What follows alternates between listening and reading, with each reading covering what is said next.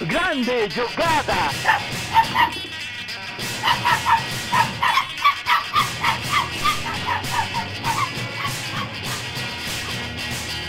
Autogol!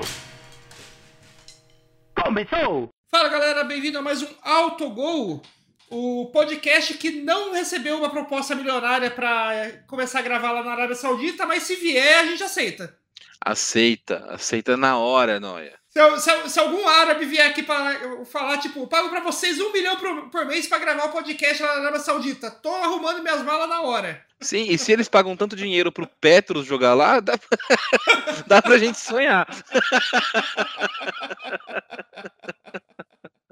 É, é isso aí, hoje a gente vai vai falar aí um pouco do mundo árabe, né? O mundo árabe que tá, que tá é, balançando aí a, o mercado de contratações nesse comecinho, esse comecinho entre muitas aspas, né? Porque a janela de, a janela de transferências nem, nem começou oficialmente, né? A janela de transferências da Europa vai começar aí no dia 1 de julho, né? No sábado, mas é, pelo menos não começou ainda no, nesse, no dia que a gente está gravando, não começou oficialmente. Pode ser que já tenha começado quando estou, quando estiver ouvindo esse episódio, porque vai saber quando eu vou conseguir soltar o episódio no ar.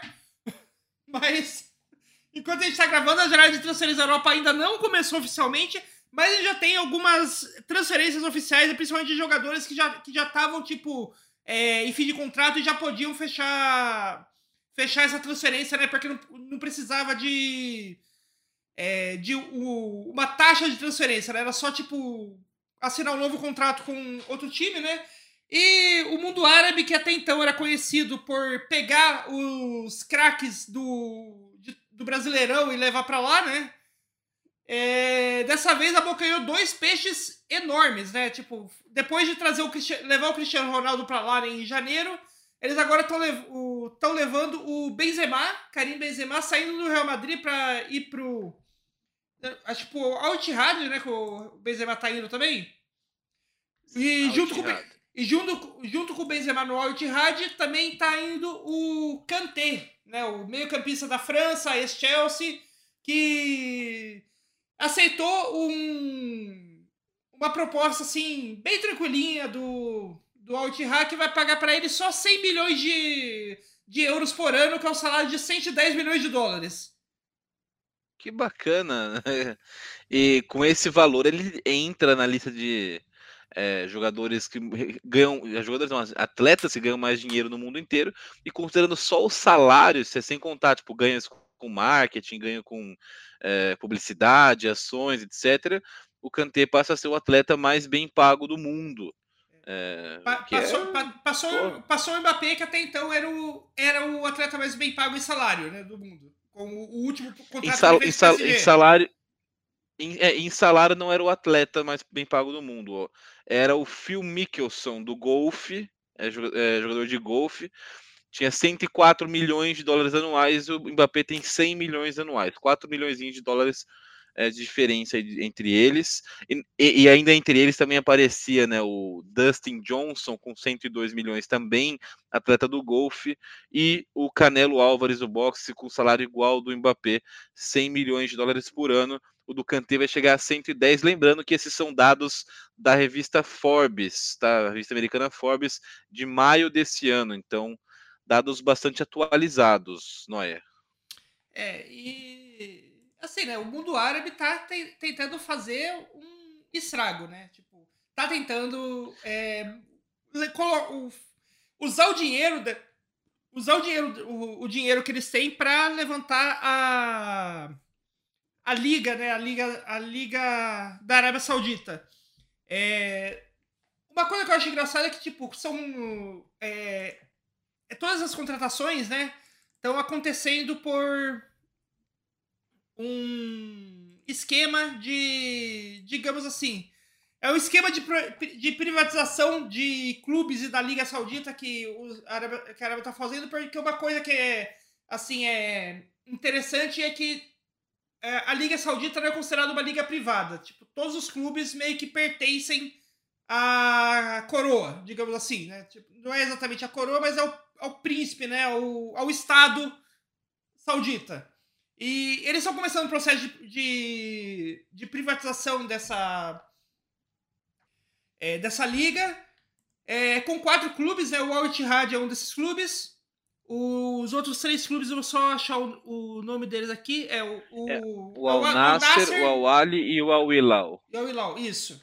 Além do Al Ittihad, são, são quatro são, clubes. É, são, os quatro, são os quatro maiores quatro... clubes, maiores clubes né, da Arábia, né? Os quatro mais conhecidos.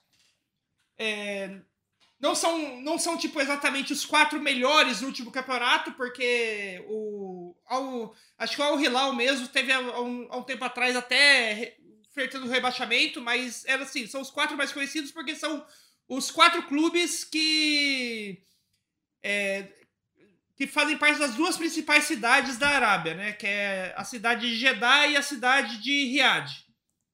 Então são, são dois Sim. de Jeddah, dois de Riad. Então é, é, é tipo o eixo Rio-São Paulo ali da Arábia Saudita. Sim, são também os clubes mais tradicionais, os mais vitoriosos do futebol da, da Arábia Saudita. É, todos esses quatro clubes, todos eles têm 75% então do, do, das suas ações, né, do seu, da sua propriedade é, embaixo do o que a gente vai chamar, vai falar bastante isso nesse, nesse episódio, imagino, do PIF, né, que é o Private é, Investment Fund, é um, é um fundo de investimento privado do governo saudita, que é um como se fosse uma, sei lá, uma agência financeira do governo saudita estatal que faz investimentos em é, capital privado. Então, é, futebol, empresas estrangeiras, televisão. Então, é, é o investimento que o governo saudita faz em empresas privadas, né, em, em negócios privados, quem dá, esse dinheiro vem do PIF, que é, então significa o Private Investment Fund. É, ali, aliás, ano, a gente é chique. É, ano passado a gente já, já falou um pouco desse fundo num outro episódio, porque esse foi o mesmo fundo que comprou o Newcastle lá na Inglaterra, né, ano passado. Então acho que no fim do ano passado Sim. ele já chegou a falar um pouco dele. Mas agora é, é engraçado que ele, tá, é, que ele tá no meio dessa ideia de de privatizar e levar a, a Liga Saudita para outro patamar de prestígio mundial, né? E eu achei, eu achei interessante que é meio que uma uma privatização ao contrário do que acontece no Brasil. Porque aqui, aqui no Brasil, o que, que a gente faz quando a gente quer.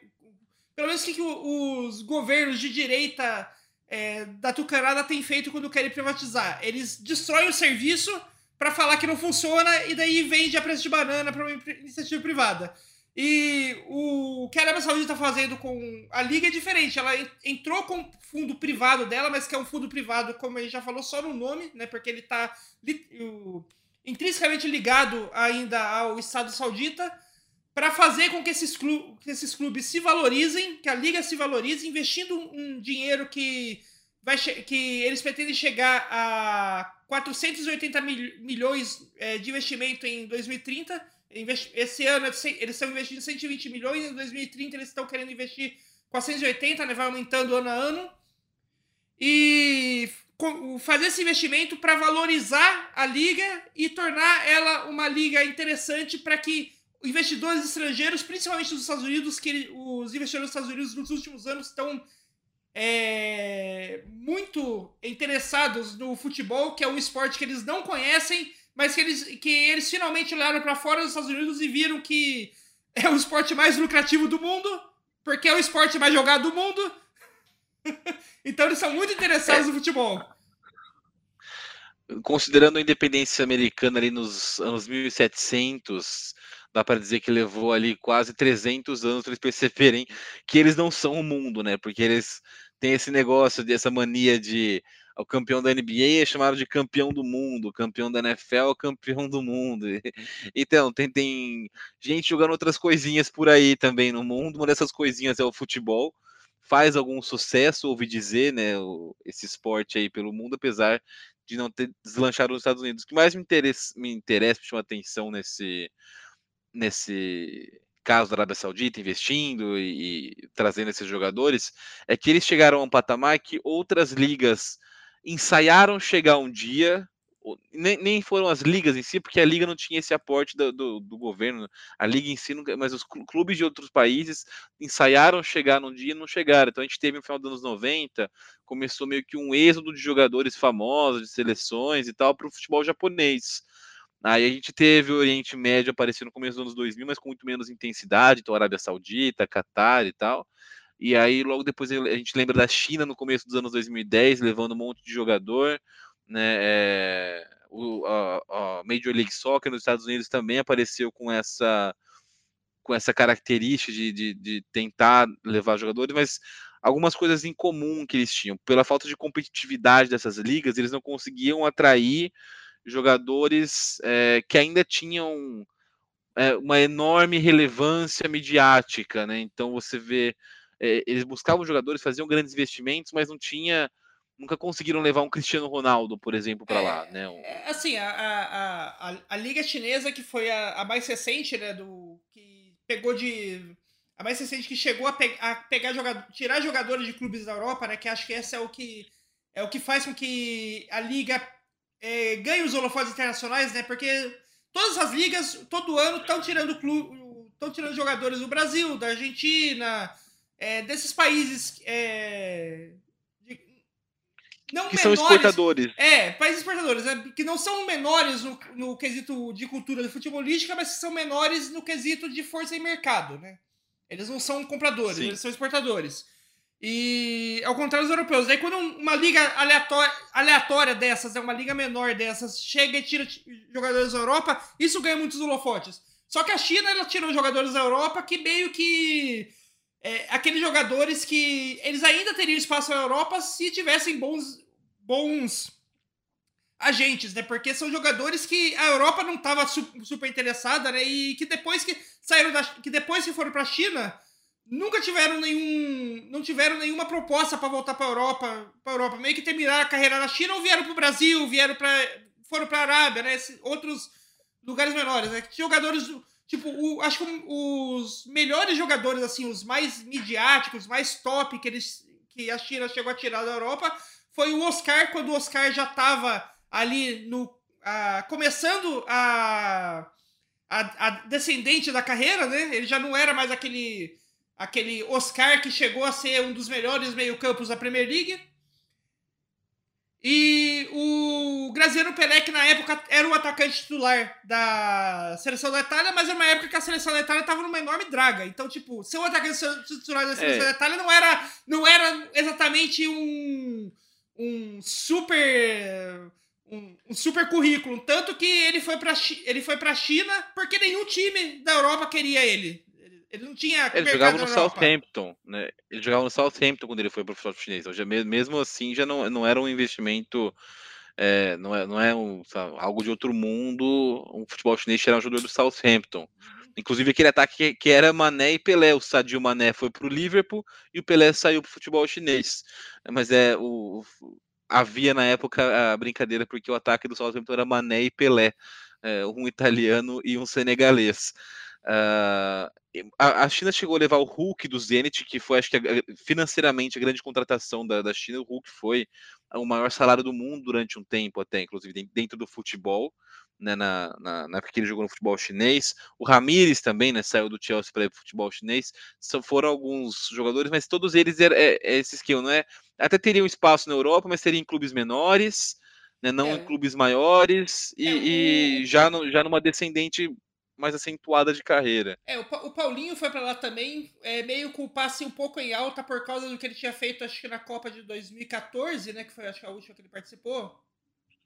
Ou foi 2010? Foi, não lembro qual das duas Copas foi, mas foi, eu lembro que foi logo depois ele da Copa. Ele jogou em 2018. É, eu lembro que foi logo depois de uma Copa que ele foi, foi lá pra China, que o passe dele tinha dado uma valorizada porque ele tinha feito uma boa Copa, mas ele já não. já era visto como como dúvida na, na, Europa, porque em todos os clubes. Porque ele já tinha ido mal no Barcelona tinha ido mal em todos os clubes que ele jogou na Europa. Ele já meio que estava sem espaço lá.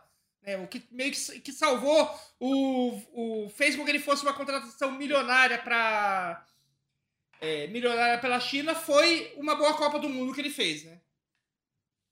Sim, a gente, é, a gente chegou a ter outros jogadores, inclusive o Éder, que hoje está no Criciúma, que era atacante do São Paulo até pouco tempo atrás, e também da seleção italiana, assim como o Pelé, é, foi pro futebol chinês. O, o- acho que um, um caso, um, um caso que levou bastante atenção na época foi o Alex Teixeira, porque o Alex Teixeira jogava no Shakhtar Donetsk e tinha proposta para ir para centros maiores, talvez ele tinha uma, uma possibilidade de jogar Premier League, o Campeonato Italiano, ele optou pelo futebol chinês na época. Acho que foram os casos mais emblemáticos. Mas você vê pelo, pelo tamanho, né, pelo, pela força do nome do jogador, a gente está falando aqui de Benzema, o cara que decidiu uma Champions League dois anos atrás, né, foi considerado o melhor jogador da, do, do, campeonato, um dos melhores do mundo. É bola de ouro, o né? Cristiano bola de ouro da FIFA, o Cristiano Ronaldo, que é o Cristiano Ronaldo, e outros jogadores que ainda teriam espaço em clubes grandes do futebol europeu. É, o, Kanté é titular. Se, se, o Kanté ficasse no Chelsea, é titular do Chelsea ainda. Não, é o, né?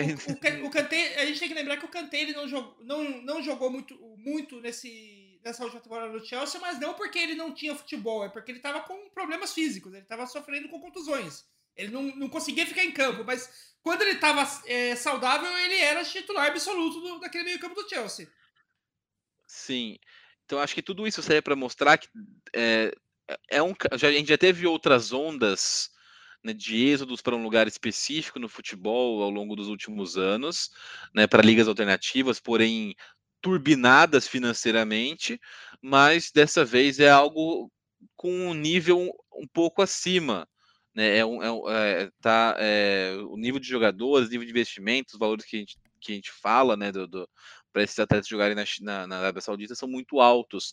Então acho que a gente chegou num patamar aí que outras ligas tentaram, né? A MLS é, nos Estados Unidos também tentou fazer uma coisa parecida. Lembro que um dos grandes reforços da liga é, foi o Beckham logo no comecinho, né, que foi jogando no Los Angeles Galaxy, chegaram a levar o Thierry Henry, né, acho que o Lampard passou por lá também, o Rooney teve lá recentemente, né, o, o... e agora eles conseguiram, óbvio, o Lionel Messi, mas é, mas assim, é, eram jogadores bem fim de carreira mesmo, né? É, bem o Beckham quando já não conseguiria jogar nem no Fulham mais, foi jogar no Galaxy, né? Foi era um negócio meio assim. E hoje é, o que a gente vê na Arábia Saudita é um negócio um pouco mais, né, o pô, Benzema daria um caldo sinistro em um time da, um, um time grande da Europa ainda. O, a, o Cristiano Ronaldo talvez não, não, seja o nome mais forte, mais emblemático, mas de todos eles talvez fosse o que menos tiver, teria espaço em grandes equipes da Europa hoje. Né? Agora, os outros jogadores que a gente vê indo, o Koulibaly, o Kanté, o, o, a gente falou dele agora, o Benzema, são jogadores que dá para jogar em time grande ainda, com é, certeza, no o... futebol europeu. Cristiano Ronaldo tanto não teria, é o que menos seria espaço, como apesar da, dele ter recebido uma proposta milionária, a gente sabe aí por é, coisas que foram reveladas aí de bastidores pelo próprio empresário dele, que ele só aceitou a proposta absurda lá de dinheiro da, da Arábia Saudita quando ele já tinha feito contato com todos os times que ainda estavam participando da Champions League e nenhum deles demonstrou interesse em contratar ele.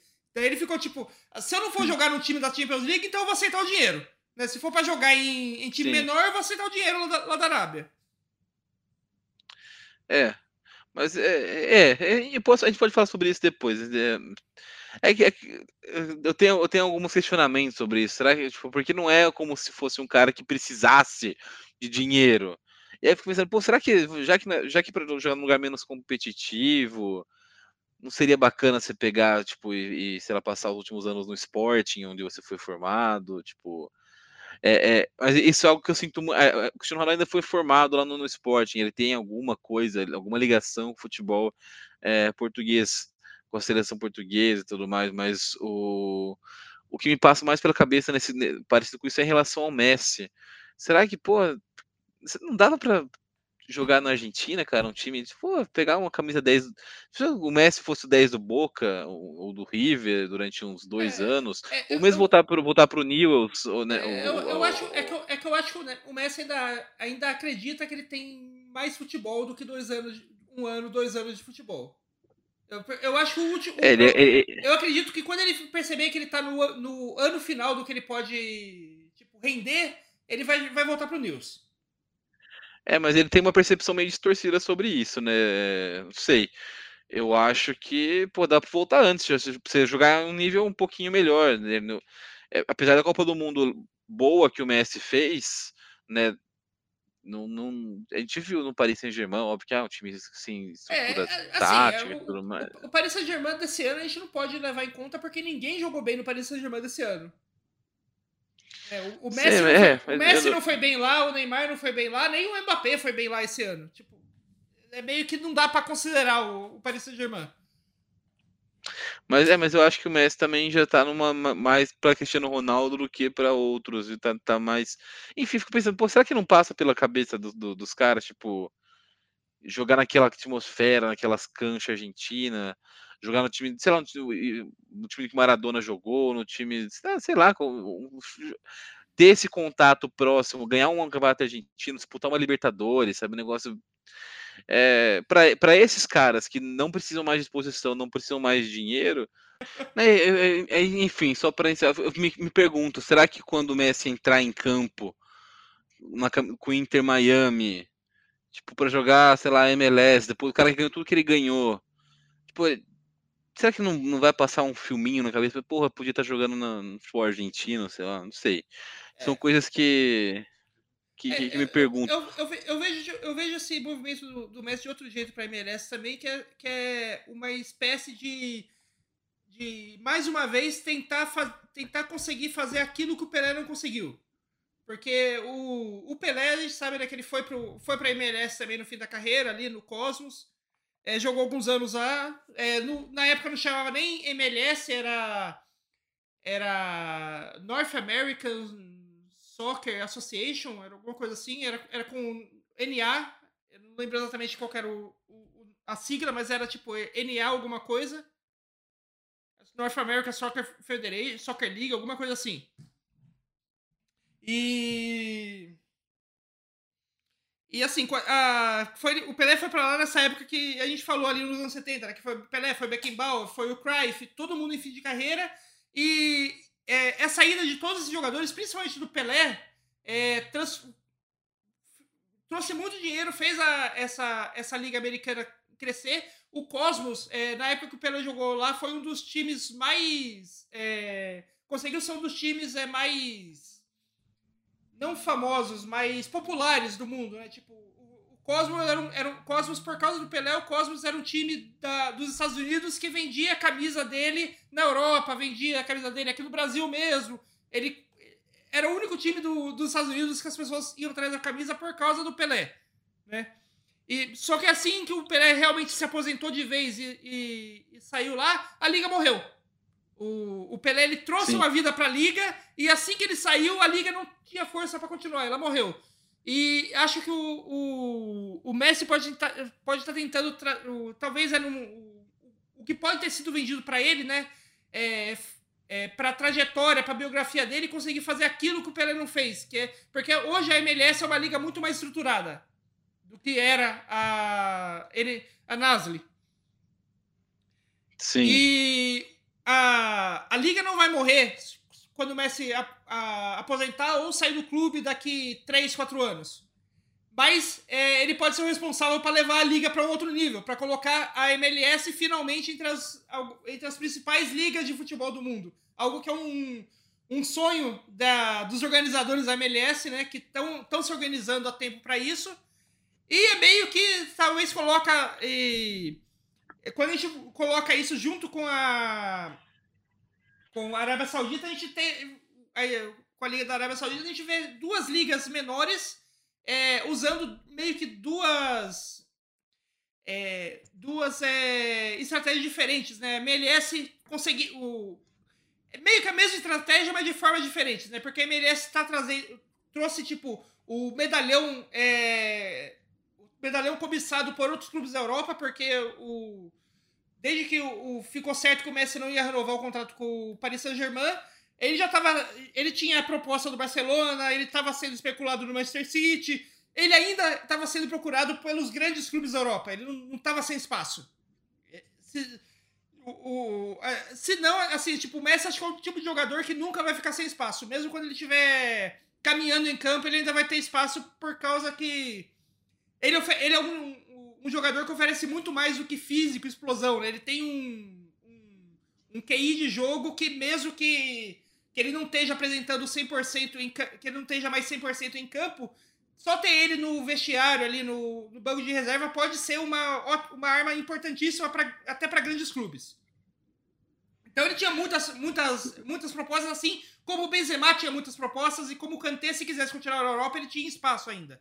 Mas é, o, o, Messi optou ir para pro, os Estados Unidos, numa liga que já estava se organizando há anos, que já tinha já tinha conseguido feito, vender bons contratos de TV nos últimos anos aí para qualquer lugar do mundo. Hoje a MLS é uma da, das ligas é, mais fáceis de assistir de, de assistir no mundo, porque ela vendeu para canais, ela vendeu os direitos de transmissão para canais de, de TV de praticamente todos os países é, que consomem futebol, né?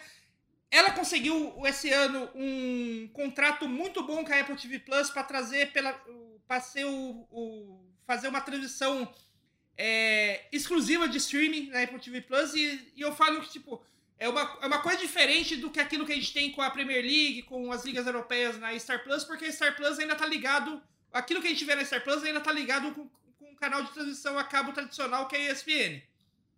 É, o, o, esquema da, da Apple TV Plus com a MLS é totalmente diferente. É 100% voltado para o público de streaming. Não é uma transmissão de TV a cabo que está sendo retransmitido no streaming. É um negócio. É, é, é, vai ser a primeira transmissão de, de uma liga de futebol, de futebol feita 100% para o streaming que não é um streaming próprio. Tipo o streaming da, da Premier League que existe já também e tal. Mas que é um streaming de uma grande streaming do, mundial, né? Um, um, um, canal de streaming que já tem seu, seu público independente do futebol e espera trazer mais gente para mais assinantes com o futebol, né? É, tá, vamos lá. É, eu, eu, eu sou um pouco pessimista em relação a, a, a, ao futuro da, da MLS. Eu acho que nada disso vai surtir um efeito muito prático a longo prazo né? Você, a gente, eles vão sempre estar condicionados a um grande nome, alguma coisa, é, porque não é algo cultural, né? É, do, do país. O futebol masculino não é uma cultura forte dos Estados Unidos.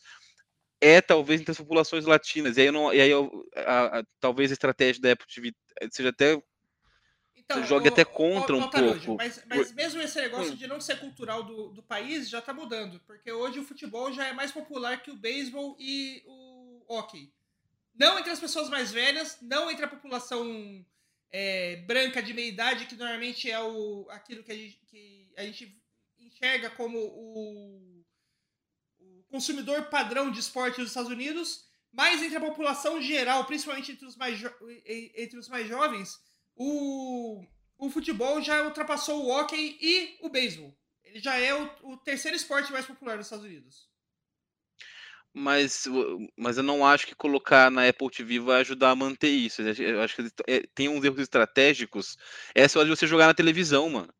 Está crescendo, você restringiu o acesso não, mas ao ele, streaming. Eles têm, não, mas, não, mas eles têm a transmissão na televisão também. A, a diferença é que o, o, a transmissão que eles vão fazer na Apple TV não é uma, uma rede de TV retransmitindo. Eles têm a, a, a transmissão da TV e tem uma transmissão sim, específica sim. Do, feita específica do streaming com todas as características da, da daquele feita com as características daquele público que já consome streaming.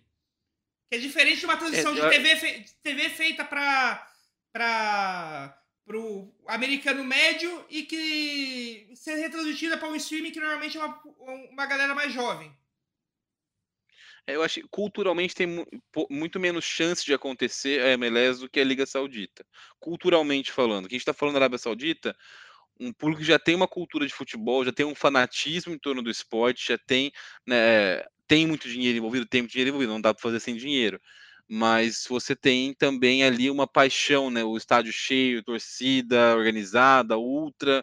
E acho que essa cultura do futebol que você tem no mundo todo, nos, nas grandes, nas ligas que tem esse grande potencial é, de, de, de consumo, de você prender, cativar o público de maneira quase que irracional, eu não vejo isso acontecendo tão cedo nos Estados Unidos. A gente assim vai ter uma, uma competição é, da NBA e da NFL que não, não assim, é, o beisebol e o hockey, ocupavam ali essa terceira posição, né, da, da Liga do Futebol é, conseguiu ultrapassar, mas não, não é uma competição, acho que não tem um pé de igualdade essa competição com NBA e com NFL dentro ah, dos Estados é, Unidos. Assim, nos Estados Unidos, nem, nos Estados Unidos nem a NBA compete com a NFL. A NFL é, é muito grande. A NBA, NBA é. e NFL é tipo aqui no Brasil você comparar o, o futebol com o segundo esporte mais que a galera mais assiste aqui, que talvez seja o vôlei.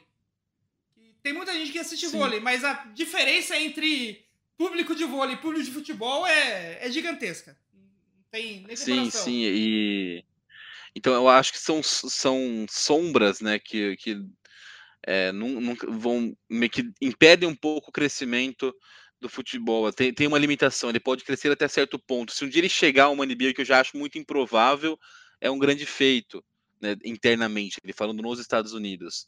Então eu não vejo em, em longo prazo, até, até porque é, o contexto é muito diferente, ó, mas boa parte dos times que jogavam a, a antiga liga dos Estados Unidos, que não era a liga, né, era a, a North American League lá, o, a NASL, é, é, esses times, boa parte deles não existem mais, são poucos que sobraram e passaram para jogar a, a, a, MLS. É, eu lembro assim de cabeça do Sounders, do, do Timbers, então acho que fa falta essa tradição cultural do futebol nos Estados Unidos.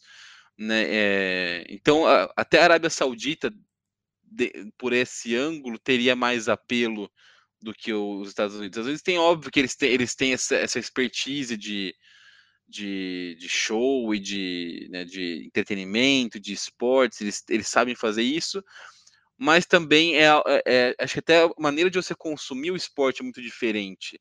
Né, o, a maneira como, que eu, como os Estados Unidos consomem a NFL, eu acho muito diferente de como o resto do mundo consome futebol. Mesmo que seja tipo assim, é, proporcionalmente equivalente, é, a relação com, com, a, com as equipes, com a, daquele, que lá são as franquias, com, é, com a liga, acho que, acho que o evento é mais importante para para a cultura estadunidense, o evento é mais importante do que os times, do que os jogadores. Então, o Super Bowl é mais importante do que quem vai ganhar o Super Bowl. E no futebol, é, é, essa, essa lógica não se aplica. Então, a NBA é mais importante do que o campeão da NBA. Mas o, no futebol, o time campeão, acho que ele, é, ele, ele, ele rouba muito né? O, ele tem muito holofote, ele puxa muita atenção para si. E, e, é uma questão cultural, a maneira que eles veem, né? Eles gostam desse negócio de entretenimento, de, de, de do, do, show, né?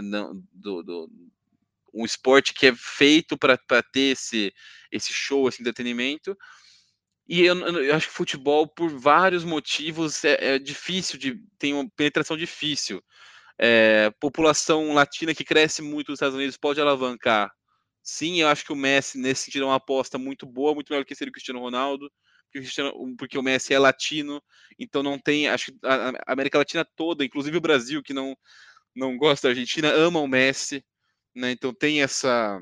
É, isso, vai, isso, isso pode ajudar a gerar uma, uma paixão, mas a longo prazo não sei se se sustenta também. Eu acho que ainda é algo que tem, tem um limite, tem um teto muito claro na Major League Soccer que outras ligas não teriam. Quando a gente fala em liga alternativa, se um dia a liga brasileira for bilionária, ela vai ter coisas que a MLS hoje não tem.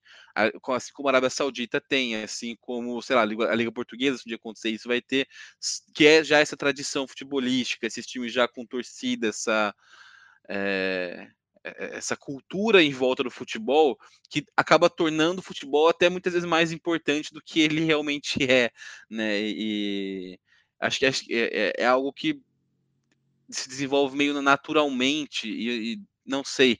É, não, não, é uma, não é nem uma questão de melhor ou de pior, tá? Não quero colocar juiz de volta, tô, tô, tô até enroscando para falar, porque não quero colocar é melhor ou é pior, mas há uma artificialidade na construção desses eventos nos Estados Unidos, que eles são mais planejados para justamente atender essas demandas culturais da população local, que eles gostam, gostam de um tipo de entretenimento, um tipo de atração diferente né, do que o, o, que atrai o americano, o, o, o fã americano para NFL, para NBA, para MLB, para MLS, não é a mesma coisa que atrai um torcedor do Liverpool, do Manchester United, do Newcastle, para falar um que também foi comprado, do Al Ittihad, do Al Ali, do São Paulo, são coisas diferentes que motivam e ativam também o torcedor, né, e, e engajam o torcedor. Então eu acho que eu acho que tem uma diferença cultural. Quando eu falo cultural, não é, não é, só, não é popularidade apenas, acho que é, é como você se relaciona com o esporte. É, aliás, acho que essa, essa, essa coisa do. Você fala do fã americano, eu colocaria, tipo,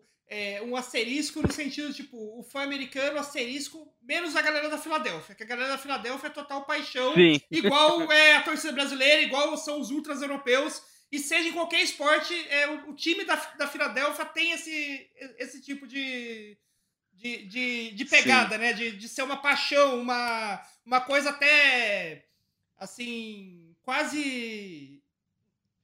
É, quase não é, animalesca não é a palavra, mas quase selvagem, né? Um negócio que, é, que, não, que vai é, além da essa lógica, paixão né? irracional, é. irracional que, que, igual tem o futebol, né? É, inclusive no The Office tem, tem bastante isso, porque eles são da região ali, da Filadélfia, né, da, da, em, Scranton, na Pensilvânia, e o, o Jim, ele fala, ele, todos os times da, né, sejam os, os 76ers, sejam o, os Eagles na NFL, você tem é, essa, essa relação. Mas eu acho que é, no geral, é, a gente não vê essa.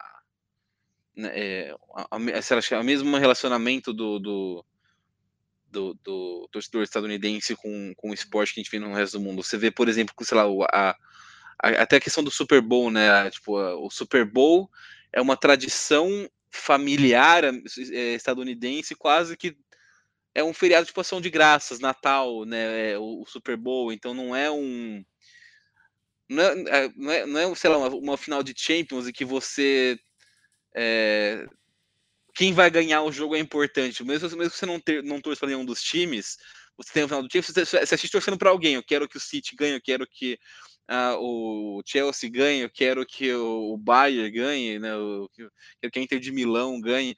E óbvio que assim, sem falar da torcida em si. E, e, lá não, acho que tem um negócio de ah, vamos curtir esse momento, meio comercial de Coca-Cola, sabe? É, que é, é, um feriado, é um negócio. Então acho que a relação é diferente. E, é, e, e talvez a presença dos latinos, o Messi, né, possam ajudar a amenizar isso um pouco. É um esporte que já é muito mais popular do que foi no passado, mas tem essa questão cultural que eu acho que atrapalha um pouco. Né? Fora que outros lugares não têm a, a, uma sombra, né? uma árvore enorme que não deixa essas outras plantas crescerem, que é a NFL e até a própria NBA, um pouco menos, mas é, é, é, não tem outro lugar do mundo desses, grandes na, na, nos grandes que a gente vê movimentos de dinheiro de, de, de, do futebol e tal, tem um outro, um outro esporte que vai ofuscar o futebol. Mas tem outros esportes que são fortes também, que são famosos, mas em todos eles, na Arábia Saudita, na Inglaterra, no, sei lá, na Espanha, na, na França, o futebol é o primeiro. Né? Então isso é, é, acho que torna, facilita um pouco na hora de você tentar emplacar. Se você trouxer é, jogadores, investimento que vão jogar junto com essa com essa paixão, com esse envolvimento, com esse engajamento, você consegue ali é, chegar muito mais rápido nessa, na, na, nessa, nessa conexão com, com o futebol local. Eu acho que isso é um desafio grande e eu estou curioso para ver como vai ser nos Estados Unidos, porque é um cenário muito mais favorável do que foi para o Pelé, pelo menos. É, eu, eu, eu, concordo com quase tudo que você falou, menos com coisa de que talvez é, a, é, essa coisa nos Estados Unidos não, esse projeto do, da MLS não dê certo. Eu acho, eu vejo ele com mais chance de dar certo porque eu vejo as expectativas, né, os objetivos do fim do projeto do, da MLS muito mais palpáveis do que as expectativas do fim do projeto da, da Arábia Saudita.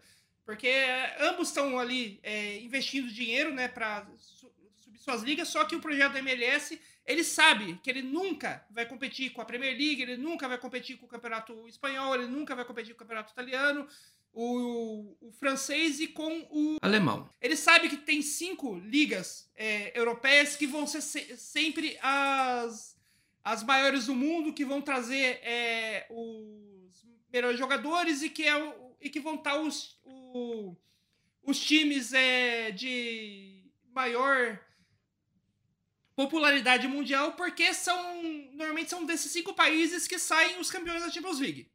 De vez em quando você tem um campeão da, da Holanda, de vez em quando você tem um de Portugal, mas normalmente é nesses cinco países que estão tá os campeões da Champions League, né? São cinco grandes, as cinco grandes ligas europeias. Então, a, o objetivo deles não é competir com essas pessoas, é, é competir com as ligas que estão logo abaixo. Ele, a, a Liga dos Estados Unidos ele quer ser um. Ela quer se tornar um, um polo tão interessante quanto, quanto a Liga Portuguesa, quanto a Liga Holandesa, quanto a Liga Belga.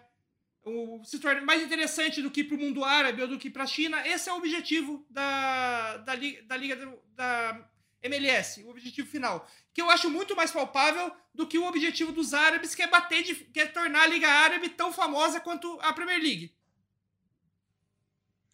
É, tudo, tudo depende, esse é, é um ótimo ponto mesmo. Tudo depende do que é dar certo, né? Qual é a métrica que a gente vai usar para falar que deu certo ou não. Né? Eu acho que localmente vai ter um, vai surtir um efeito muito legal na Arábia Saudita. Tipo, é, ter esses jogadores lá, você vai é, impulsionar o, a paixão que já existe pelo futebol e tudo mais, é, enquanto né, pode ser um desafio nos Estados Unidos, mas agora em, em relação a objetivos palpáveis, se você for analisar friamente, a, a, também tem o fato de que a MLS é um.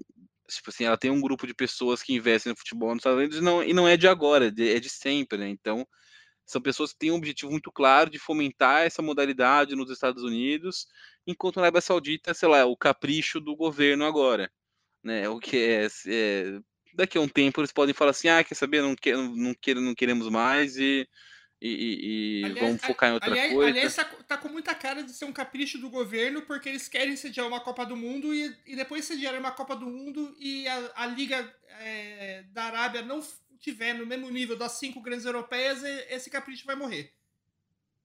Pode ser, é bem possível.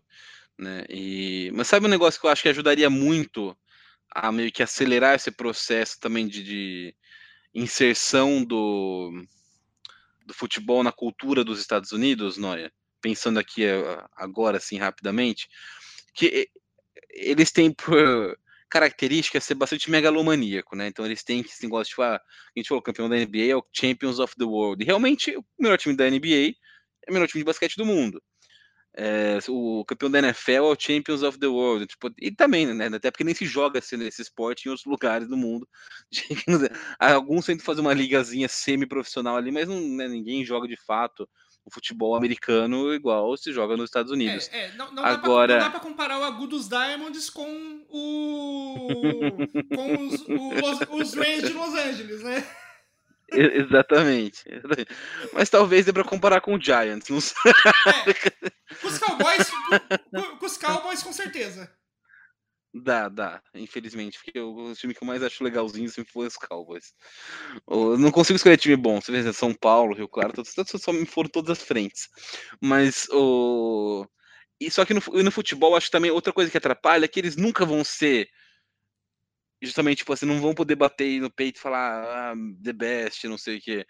Então eu acho que talvez algo que possa dar um tempero a mais pro, pro estadunidense gostar de futebol seria a unificação das Américas em relação ao futebol. Então, a América do Sul, Central e do Norte jogando a mesma eliminatória para a Copa do Mundo, jogando a Libertadores, jogando que aí você teria rivais. É, e, assim, você poderia de fato medir. É, é, e assim, é, e assim quanto, que, é. e assim, não a seleção dos Estados Unidos, mas os, qualquer time da MLS tem potencial para ser o melhor time da América. Tem, tem potencial, dá para brigar. Porque, porque, porque, hoje os melhores times da MLS não estão com. não estão mais com uma diferença tão absurda de qualidade de elenco quanto estavam antes com os melhores times do Brasil e os melhores times da Argentina. Eu, eu acho que ainda taticamente eles não conseguem competir Sim. com os melhores. Sim, mas porque, é, porque, também porque, uma questão, uma questão coisa, de tempo e cultura também. Sim, é aquela coisa, né? A MLS ela já abriu há muito tempo para jogadores, mas ela ainda é muito fechada em técnico, né? É, mais ou menos igual o Brasil. O Brasil começou a abrir é, a cabeça para outras ideias técnicas há pouquíssimo tempo, né? Sim, sim. Né, então eu acho que é, haveria uma competição. Eu acho que seria legal para todo mundo, inclusive. Não, para o sul-americano seria bacana você ter o aporte financeiro, a visibilidade na Europa e tudo mais que, que traria esse tipo de competição. É, e também acho que até eliminatório para Copa do Mundo, faz com vários grupos igual da Europa, que dá uma emoção, porque se você cai num grupo difícil, você tem uma chance de você cair fora. Porque hoje é, é, é sem graça, tanto da América do Norte quanto da América do Sul, ainda que os Estados Unidos ficou de fora da última. Mas normalmente é sem graça, o negócio não tem muita não, e, emoção, e, né? É, e, é, mais, e, é, mais, legal para pra Copa do Mundo, porque, tipo, para essa, digamos, essa, nessa última Copa do Mundo aí, do Qatar Seria mais. Seria uma Copa do Mundo melhor se em vez de. Sei lá, Honduras, o Chile conseguisse se classificar, ter se classificado. Junto Sim, com, com Porto. Rico e, e, os, os, outros, os outros países, o México, né? Os países. Porque o, meio que na, na, na eliminatória da, da, da da eliminatória da CONCACAF sempre tem os dois times que realmente se classificariam, numa, os dois times se, se classificariam numa eliminatória geral das Américas e a quarta vaga normalmente fica para um time que não se classificaria se fosse uma, uma, uma eliminatória geral. E isso faz cair o nível da, da Copa do Mundo, do, dos jogos da Copa do Mundo também, né? É, na última Copa eu arrisco dizer. Os Estados Unidos não passaria. Cana... É, você não passaria. O Canadá e México sofreriam. Sim. sofreriam para que não estavam nos melhores. O Canadá estava num bom momento, mas o Canadá no momento não é, ainda é o Canadá e o México não estava nos seus melhores momentos. Mas eu, então você trazer de volta a Liga Mexicana para América do Sul e outros times da América Central, então tem ali o futebol costarriquinho que pode ser interessante, um time ou outro, né? A gente teve tem o Saprissa jogou o Mundial de Clubes já, então alguns times da América Central, Estados Unidos, Canadá, e você fazer de fato uma, uma uma Copa de Clubes e uma eliminatória é, de seleção com todas as Américas, poderia trazer essa faísca que falta ao futebol dos Estados Unidos, né, poderia trazer a essa, a, esse fato, desse, ele, como eles mesmos gostam de falar, nesse X Factor para o negócio, para realmente ser algo relevante que, e, e, despertar um sentimento de, de competitividade, porque não, não, não existe muita rivalidade, né? No, é, você vai hoje no, no, no, no, no futebol da América do Norte. Então acho que você trazer essa trazer junto o futebol da Colômbia, do Brasil, do Equador, da Argentina, do Uruguai, seria uma maneira interessante de você é, impulsionar isso. E também ter, teria benefícios financeiros e estruturais para o futebol da América do Sul. Então, acho que seria uma, uma, um modelo que traria benefícios a todos. Ele só falta fazer acontecer, né? Mas pena que os senhores presidentes da Comebol e da, da não, não escutam o autogol, porque se escutassem já estava com o problema resolvido.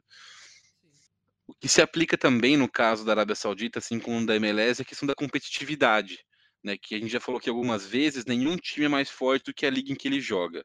Então, é, não adianta você fortalecer né, os times, os times, os times algum tem ali um grupo de quatro times muito bons, se a liga saudita não tiver forte, não tiver competitividade, se a, a, a, no continente não houver competitividade, né, é, na, na, na que eles chamam de a Champions asiática, né, então é, se você não fortalece todo o seu ecossistema, você pode ter um monte de estrela, e acho que é isso que falha todos esses projetos, né? Que é o grande obstáculo, que você não tem como é, fomentar só um lugar, um núcleo, e esquecer o resto e achar que só esse núcleo vai sustentar todo o seu ecossistema, porque ele não vai. Porque ele não vai. Se, se, os times da Alemanha não jogassem a Champions League, por exemplo, talvez a Bundesliga não fosse relevante para o mundo. E, e, aliás, essa, e, e aliás o, o, caso da Bundesliga é um caso interessante de pensar nisso, porque apesar do, do Bayern estar tá dominando a, a, liga e ter tá aí 11 títulos seguidos né, da Bundesliga, é, só no ano passado ele Bayern foi o principal time que fez lobby para um monte de, de mudanças é, de estatuto da Bundesliga barrar, né, um monte de mudanças de estatuto da Bundesliga que iriam diminuir a, o repasse para outros clubes e, em, em sua consequência, aumentar o repasse para o Bayern. Porque o Bayern sabe que ele, que ele consegue. Ele, ele tem um plano para continuar dominando a Alemanha, mas ele não pode deixar a liga cair de qualidade. Ele precisa que os outros times também sejam, sejam fortes o suficiente para pelo menos disputar com ele, porque senão ele o ele, a, a liga como um todo perde valor e ele perde valor quando a liga perde valor. Sim, e, e eles jogam a Champions, né? Então isso também ajuda vocês. Tem torneios é, é, competitivos, então acho que são, são, são é, a, liga não pode perder valor e você tem que ter competições ali continentais também com, com que sejam bacanas, que, que tenham algum, algum atrativo. É, a Arábia Saudita já tem algum, algum, algum domíniozinho nos últimos anos sobre o futebol asiático em geral. Tem ano que um, o time chinês, quando estava bem, às vezes o time japonês chega lá, mas a Arábia Saudita já disputa em pé de igualdade. Então, se você subir muito o nível desses quatro times da Arábia Saudita, você vai ter uma liga igual desinterna, uma liga desigual interna, perdão, e, o, e, um campeonato continental também desigual. Né? E é isso, então acho que é, é, é na, no pior dos cenários, ainda que numa liga que é pouco competitiva internamente como a Bundesliga, no, no, né, no final das contas, os times ainda vão jogar uma Champions League, vão, vão jogar outros campeonatos, então eles estão inseridos num contexto de competitividade extrema. Né? O campeonato francês, o campeonato francês se os mesmos times, se a gente pegasse todos os elencos do campeonato francês e colocasse é, num campeonato que não tem competitividade regional, como, sei lá, o campeonato saudita, o campeonato chinês, o campeonato é, canadense, sei lá, o que, o que seja, você não, você não conseguiria ter nem perto da visibilidade. E assim, a Bundesliga, a Liga Francesa já são as ligas mais fracas, entre aspas, da Europa, já são aquelas menos badaladas, porque justamente porque elas têm essa fama de ser é, fáceis, né? Tipo, de ser, de ser desequilibrada, de seja saber o campeão logo no é, começo é, do campeonato. aliás, aliás, eu acho que a, que a, a diferença da, da Bundesliga para a Liga é muito interessante, é bem interessante porque é, nas duas você meio que já sabe o campeão. É, já, todo mundo já meio que sabe quem vai ganhar antes do campeonato começar. Mesmo que o domínio do PSG seja bem longe de ser tão grande quanto o domínio do, do Bayern é, na Bundesliga, né? Porque o PSG, um vez ou outra, ele tá perdendo títulos aí pro Lens, pro, pro Lyon, né? Tem outros times que têm ganhado aí, no, mesmo no, né, nessa fase do PSG do príncipe, né? Nessa fase do PSG como Sim. uma potência econômica.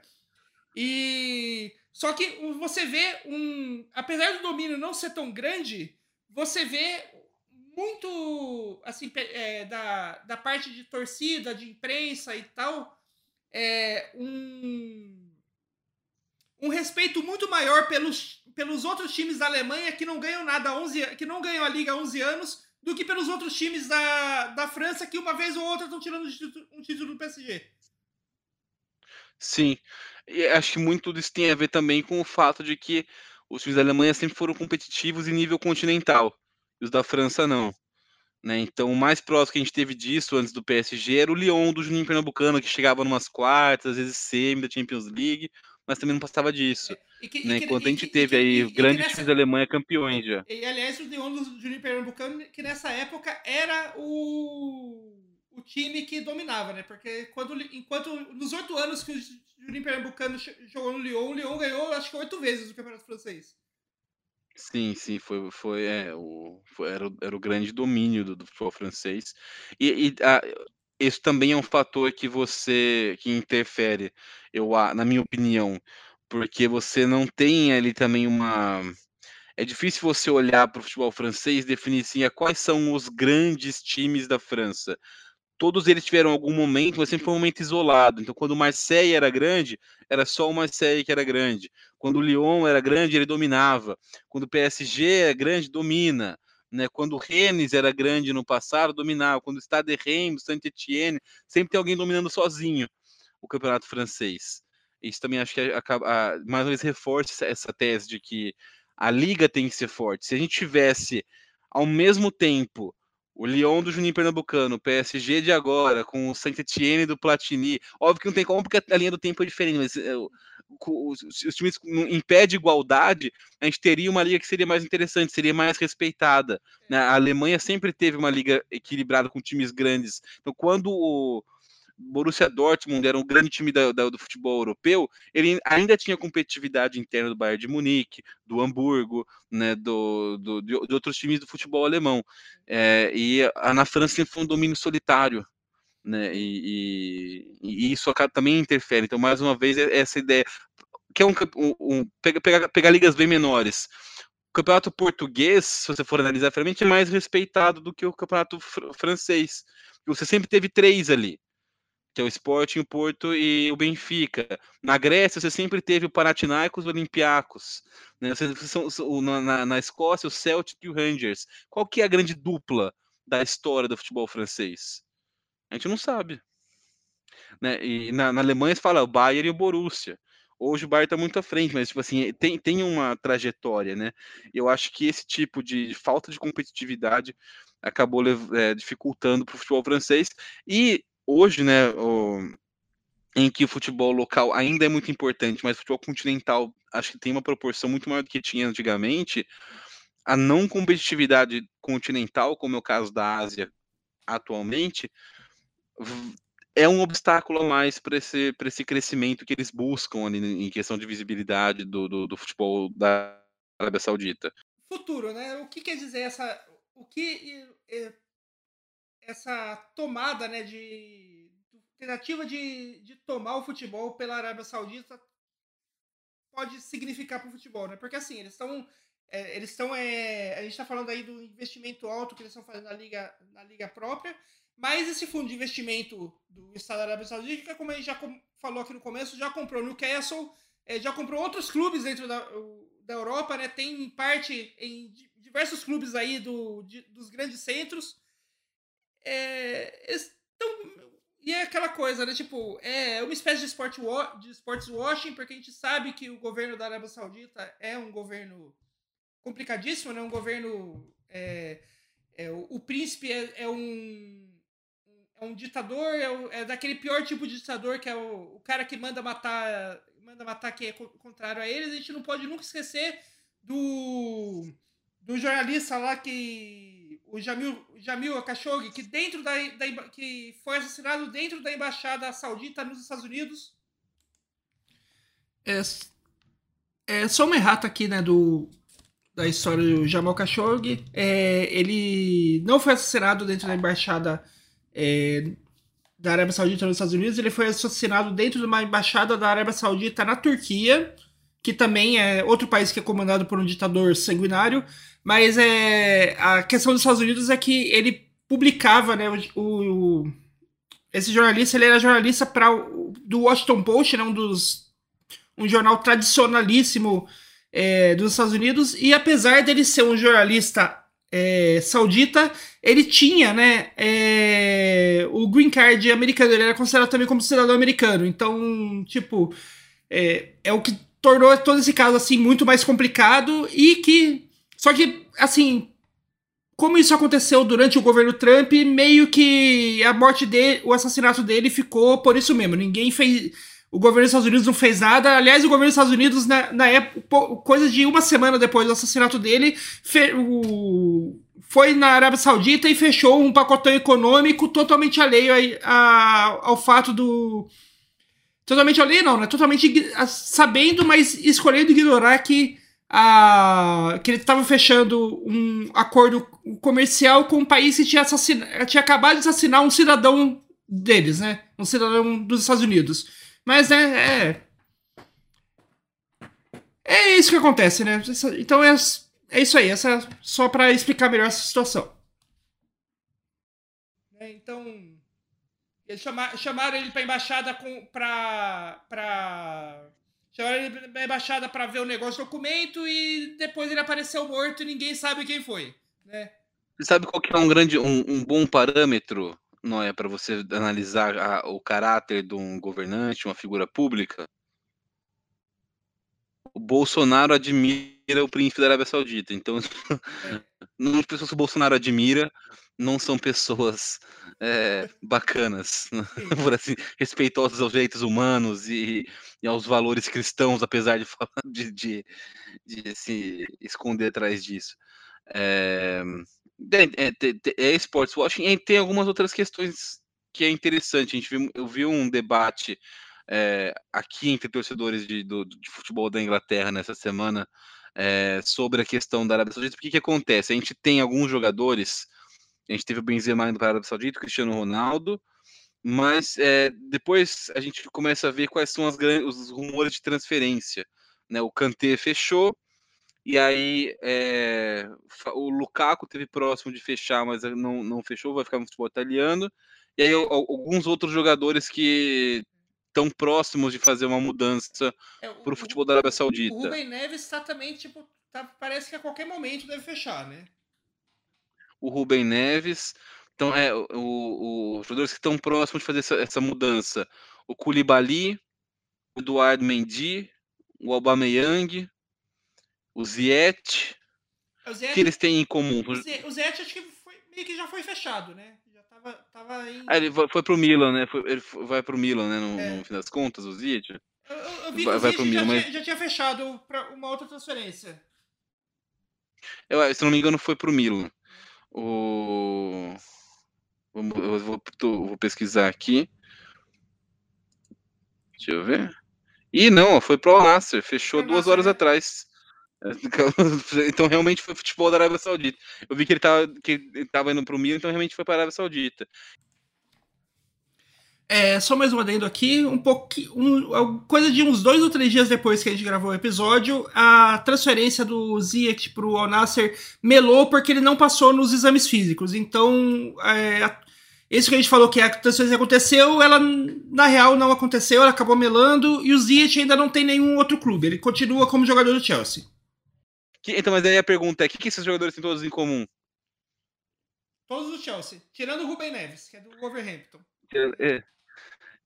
Todos os jogadores do Chelsea. E aí, muita gente tem falado que há um conflito de interesse. Primeiro porque é, porque há uma teoria que é meio conspiração, mas não é algo tão conspiração quanto a Terra plana, mas é, enfim, de que o, o tem uma, uma, influência do PIF, do, do, Fundo de Investimento Privado da Arábia Saudita, no Chelsea. Por que isso? Porque hoje o Chelsea é o, o, né, o novo dono do, do, do, Chelsea, depois que o Abramovich saiu, é o Todd Boyle, né, um estadunidense, já famoso por investir no esporte. Acho que, se não me engano, ele tem o, o Dodgers, né, da, da, da, do, do, da MLB, é um, é um, time que é dele também, né, então, é, e, e, esse cara, né, o Boyle, ele é, é, ele é um dos representantes de um fundo de capital que chama Clear Lake Capital. E esse Clear Lake Capital não é como porque as pessoas vão aumentando os rumores, né? não é da Arábia Saudita, mas é, tem investimentos grandes do PIF no Clear Lake Capital. E aí isso levantou uma, um questionamento de é, primeiro quando, quando houve essa compra, né? Se não há um, um conflito de interesse do PIF ter supostamente influência sobre o Chelsea, sobre o Newcastle, os times da mesma liga, então na Premier League isso não é permitido. Né? E segundo, é, em, em, relação a justamente as transferências de jogadores mais velhos, a gente está falando de todos os jogadores, tirando o Ziyech 30 mais ali, o Kanté, o Koulibaly, o Mendy, o né, os jogadores que, estão especulados para para deixar o Chelsea ir para o futebol da Arábia Saudita, o próprio Aubameyang, o Lukaku, é, não é 30 mais, mas é, a, te, jogou a última temporada como se fosse 40 mais, então é, a gente tem ali os jogadores que são caros, difíceis de vender, o Chelsea não conseguiria vender esses jogadores para um, um time grande da Europa, assim, é, é, e, e, então há esse questionamento, né, de que será, pô, será que tem algum favorecimento ao Chelsea, tem alguma estratégia, sem contar que você é, você tira ali de é, jogadores que, que não trariam esse retorno, aliviam muito a folha salarial do Chelsea, tem isso também. Sim. Jogadores todos com salários bem altos. Uhum. Aliviam todo, muito a folha salarial do Chelsea. jogadores com salários bem altos e que já não estavam sendo aproveitados pelo no time. Sim, a exceção do Kanté, que ainda era que teve uma temporada baixa por causa de lesões, mas que normalmente ainda seria titular do Chelsea, o resto jogadores que o Chelsea se, tá querendo se livrar, tá naquela famosa lista de transferências, a barca que todo mundo fala, né? É, o, tá para sair, mas falta alguém querer comprar. É, mas é, é, são, são jogadores que são linkados a, mov, a, a movimentos para a Arábia Saudita, e é difícil para a gente falar agora, porque é tudo muito especulativo, né? No rigor do, do papel da, da, do contrato, não existe nenhuma interferência saudita na gestão de futebol do Chelsea. E, e, aí, por ser, por, meio que por existir essa conspiração, pode ser que tenha mais rumores de transferência para o futebol árabe de jogadores do Chelsea do que realmente tem. Apesar do, da gente ver que duas horas atrás deu, uh, foi notificada a transferência do Ziyech para lá, para o Al Nassr. Né? Então, é, eu não sei, é, é, é uma questão de esperar para ver. Infelizmente, é, o futuro pelo jeito, o futuro do esporte, não só do futebol, mas dos esportes como um todo, é cada vez mais comum a gente ver é, esses países do, do mundo árabe que conseguiram muito dinheiro é, explorando petróleo e explorando suas populações ao máximo, é, usar esse dinheiro para tentar comprar é, o mundo, por, comprar o, principalmente o esporte, porque assim é, se tem uma coisa que a Copa do Catar deixou claro é que o torcedor de futebol ele consegue ele é capaz de, de deixar tudo de tudo tudo absolutamente todos os valores dele de lado enquanto a bola estiver rolando. Se tiver um se tiver dois times jogando. Ele não se a hora que tem dois times jogando que tem o futebol, o futebol rolando ele não se importa com nada. Ele não se importa com direitos humanos ele não se importa com condições de trabalho, ele não se importa com absolutamente nada, ele só se importa com a, com, com a bola rolando. Isso é, tipo, o, o sonho de qualquer ditador. alguém alguém que, que bate a palma para ele e não se importe com absolutamente na, nada além disso.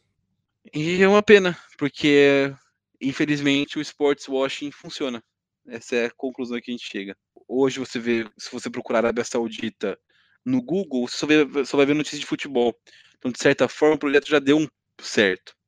Já cumpriu o seu propósito. Digitalmente, pelo menos, a imagem da Arábia Saudita ela, ela entra em pauta para falar de outras coisas que não, as coisas que talvez devessem ser faladas. Não que a gente não devesse falar do futebol da Arábia Saudita, do Cristiano Ronaldo, do, do, dos jogadores, mas tem coisas é, acontecendo né, nesses estados autoritários e tudo mais que também mereciam pelo menos um pouquinho de atenção. E o que merece um pouco de atenção também é, é as good dicks aqui do fim do programa, né? É, a, a good dick do Altarujo para essa semana é vá, vá viajar para Europa e ficar num hotel cinco estrelas com vista para o mar. Exatamente, essa é uma boa dica. Uma boa dica. Se der para ser pago pela empresa, melhor ainda. Ou se você tiver condição para não precisar que a empresa pague, melhor ainda, porque daí você já, já é rico. Melhor ainda, é melhor, é. melhor ainda. É, você, você tá com a vida observado. mais. Se você não precisar que a empresa pague para você fazer isso, você tá com a vida muito mais ganha que a gente. Então é, é, é, isso, cara. Vai fazer isso. Não vai jogar no Inter Miami, porra. Você vai curtir a vida, porra. Vai viajar. Vai, vai ver o sol. Você já fez o que tinha que fazer, irmão. Se for jogar bola, joga bola na Argentina. Fica indignado. Desculpe. É, eu, é, pra mim, deixar a dica de um filme aí que você acha na HBO, que tem na HBO Max. O filme é o Desaparecida, é o Missing do original, em inglês, né? Que é um filme de suspense, aquele clássico thriller de coisas estranhas acontecem e a pessoa tem, tem, e a pessoa tem que investigar tal. O plot do filme é que a, uma menina de 18 anos ela fica sozinha em casa porque a mãe dela vai viajar para viaja para Colômbia com um namorado e a mãe dela não volta, some na Colômbia, sumiu na Colômbia e ela tá começa tipo fazer as coisas a, começa tipo a usar a internet para pesquisar o desaparecimento da, da, da mãe e é, é uma coisa o, o negócio legal desse filme é que o filme todo é meio que filmado atra, a, através de de segundas telas, entre aspas, porque tudo que você vê no, no filme não é pela câmera da do, do cinema, aquela câmera clássica do cinema. É como se, é como se estivesse vendo pela câmera do notebook ou pela câmera do celular da, da, da pessoa, pela câmera do smartwatch. É, é, o filme todo é, é uma grande reunião do Zoom que, que te prende por uma hora e meia. É a única reunião do Zoom interessante que eu já vi na vida. Isso conta as gravações Agora... autogol. Mas é muito bom. Você devia ser, tinha que ser contratado para fazer propaganda de filme, porque agora eu fiquei curioso de ver esse filme, não é? Isso aí, esse aí foi o, é o final do Autogol. Semana que vem, quem sabe, talvez, a gente nunca promete nada, mas quando, quando a gente estiver de volta, a gente está de volta. Um beijo e até a próxima. Até.